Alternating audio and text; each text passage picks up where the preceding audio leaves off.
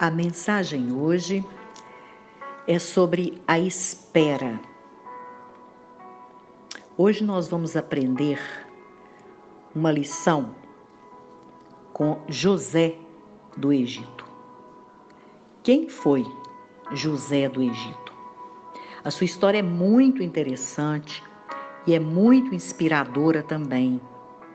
Então eu te convido a pegar a Bíblia, abrir em Gênesis, que é logo no princípio da Bíblia, ir no capítulo 37, partir do versículo 5. E que no decorrer desta semana você possa ler até o final. Vai meditando, não são capítulos muito longos, porque é uma história, como eu falei, muito interessante e muito inspiradora, e eu sei que você vai tirar muito proveito da história de José. Bom, José foi o décimo primeiro filho de Jacó. Ele nasceu quando, quando Jacó já era velho. E como ele era filho de Raquel, a segunda mulher de Jacó, Raquel era a mulher amada de Jacó. José se tornou o filho predileto dele. E o comportamento de Jacó foi uma atitude errada de um pai que gerou nos outros filhos um sentimento terrível de inveja, de vazio, de discórdia e de uma competição desnecessária. As atitudes de Jacó com José eram diferentes dos outros irmãos. Por quê? Porque José não precisava aprender serviços pesados como os irmãos faziam. José lia, José estudava o livro sagrado, ele ganhou uma roupa especial de Jacó e ele foi muito bem ensinado por seu pai. E a situação com seus irmãos ainda se agravou quando José teve um sonho. E esse sonho você vai ver em Gênesis, no capítulo 37, do versículo 5 até o versículo 7. A ingenuidade de José era que, por ser muito novo, ele tinha apenas 17 anos, ele não percebia uma proteção maior do seu pai e nem tampouco a indiferença dos seus irmãos com ele, gerada por este motivo.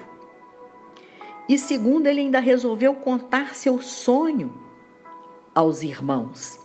Ele sonhou que eles, está, eles atavam feixes no campo e eis que um feixe, o feixe dele, se levantou, ficou em pé, e os feixes dos irmãos o rodeavam e se inclinavam perante ele. Então, em um momento oportuno que os irmãos de José tiveram, eles o venderam como escravo para trabalhar no Egito. E daí começa uma história de superação de José, que é esperar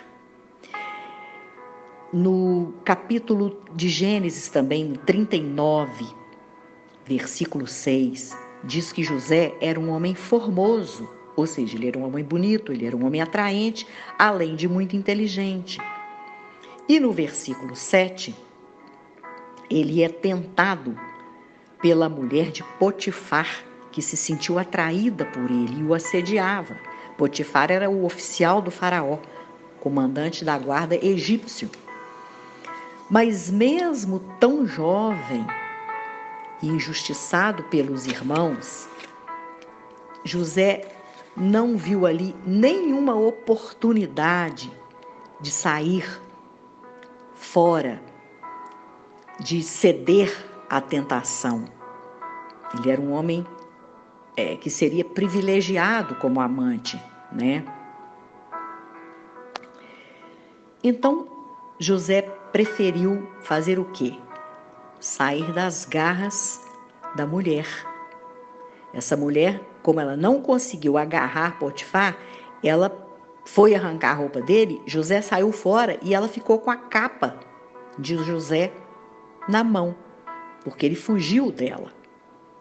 E aí, o que, que ela fez? Ela armou uma arapuca e José foi então acusado de atentado ao pudor.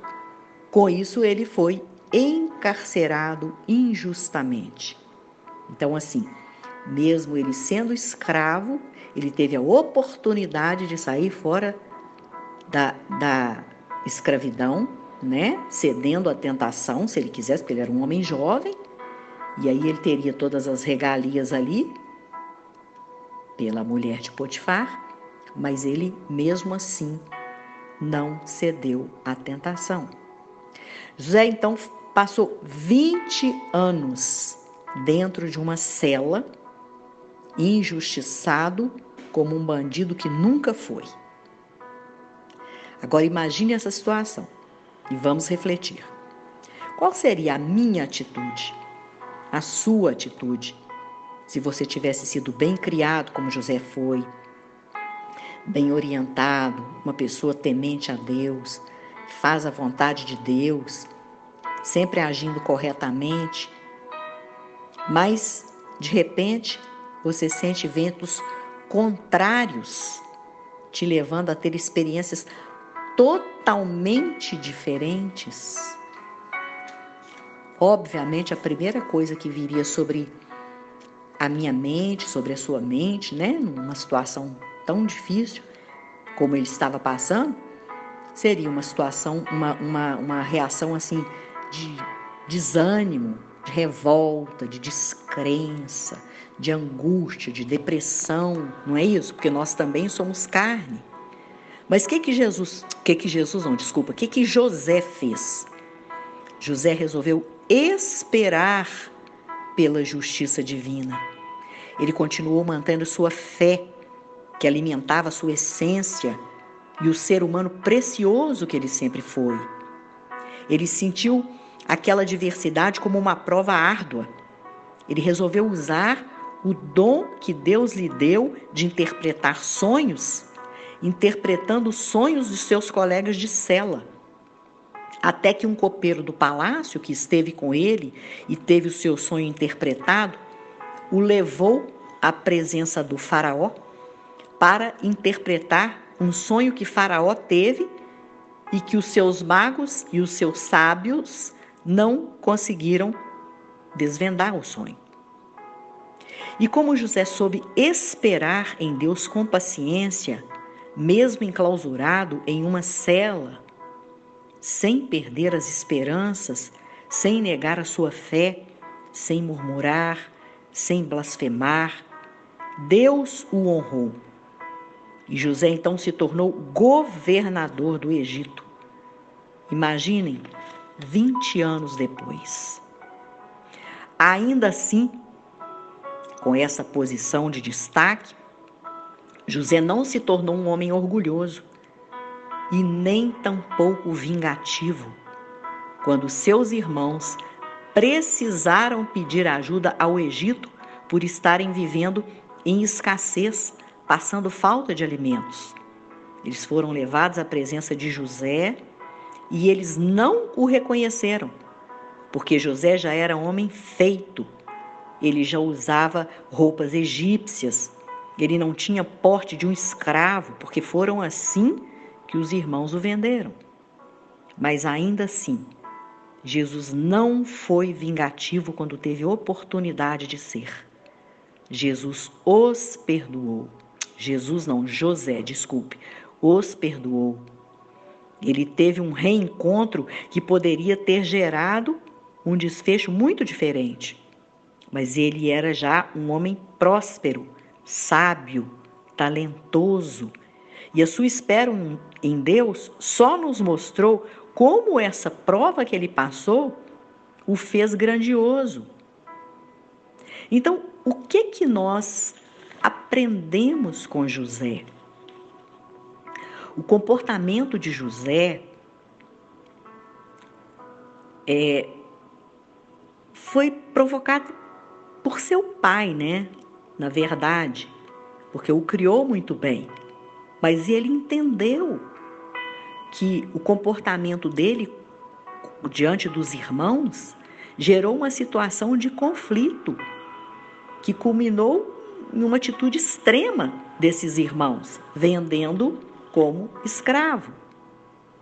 Então nós percebemos que nessa história de José, que as lutas vieram, foram árduas, foram difíceis, mas José é, enxergou muito além. Ele lembrou do sonho, ele imaginou que Deus o estava dando uma estratégia. Ele percebeu que no tempo da espera, ele foi plantado no Egito para gerar um novo fruto que seria colhido no tempo oportuno, quando ele já estaria maduro o suficiente. Então, o desafio que eu tenho para você hoje é mirar-se no exemplo de José. Eu não sei o que você está esperando para ver acontecer em sua vida, ou até na vida de algum ente querido que você tem acompanhado. Você às vezes tem orado e só vê as coisas paradas, ou andando para trás, ou está se sentindo encarcerado, injustiçado. Mas não desista. Continue à disposição de Deus, onde você estiver. Enxergue nas adversidades a oportunidade de transpassar barreiras, ainda que seja difícil esperar horas, dias, meses ou anos. Espere confiante. Deus não decepciona ninguém. Não espere pensando no pior, porque nós sabemos que a fé é a certeza de coisas que se esperam.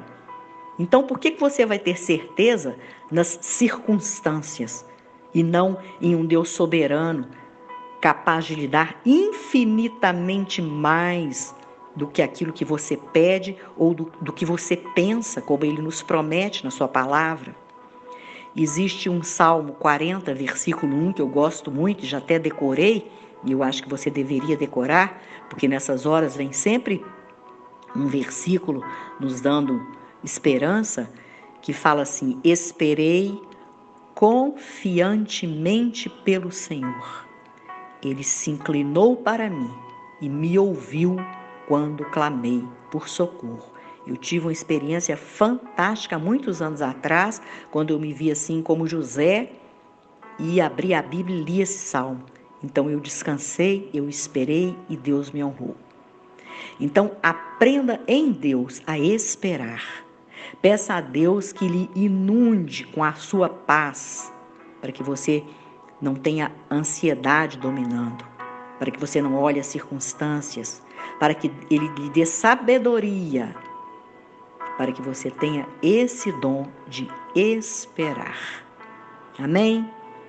Não deixe de ler essa preciosidade lá que eu te falei em Gênesis, que fica no início da Bíblia, no capítulo 37 Vai lendo cada dia um pouquinho até o final. Medite nessa história grandiosa de José, esse homem íntegro, temente a Deus, que tem tanto a nos ensinar. Vamos orar então? Pai amado, mais uma vez, obrigada por esta palavra. Quanto crescimento espiritual adquirimos a cada dia. Nos dê a sabedoria de José e que, e, e que com a mesma fé e integridade nós possamos esperar pelo tempo do Senhor. O Senhor que nos molda, o Senhor que nos prepara para recebermos de Ti o melhor. Isto é o que nós cremos, isso é o que nós confiamos. Continue conosco, falando ao nosso coração.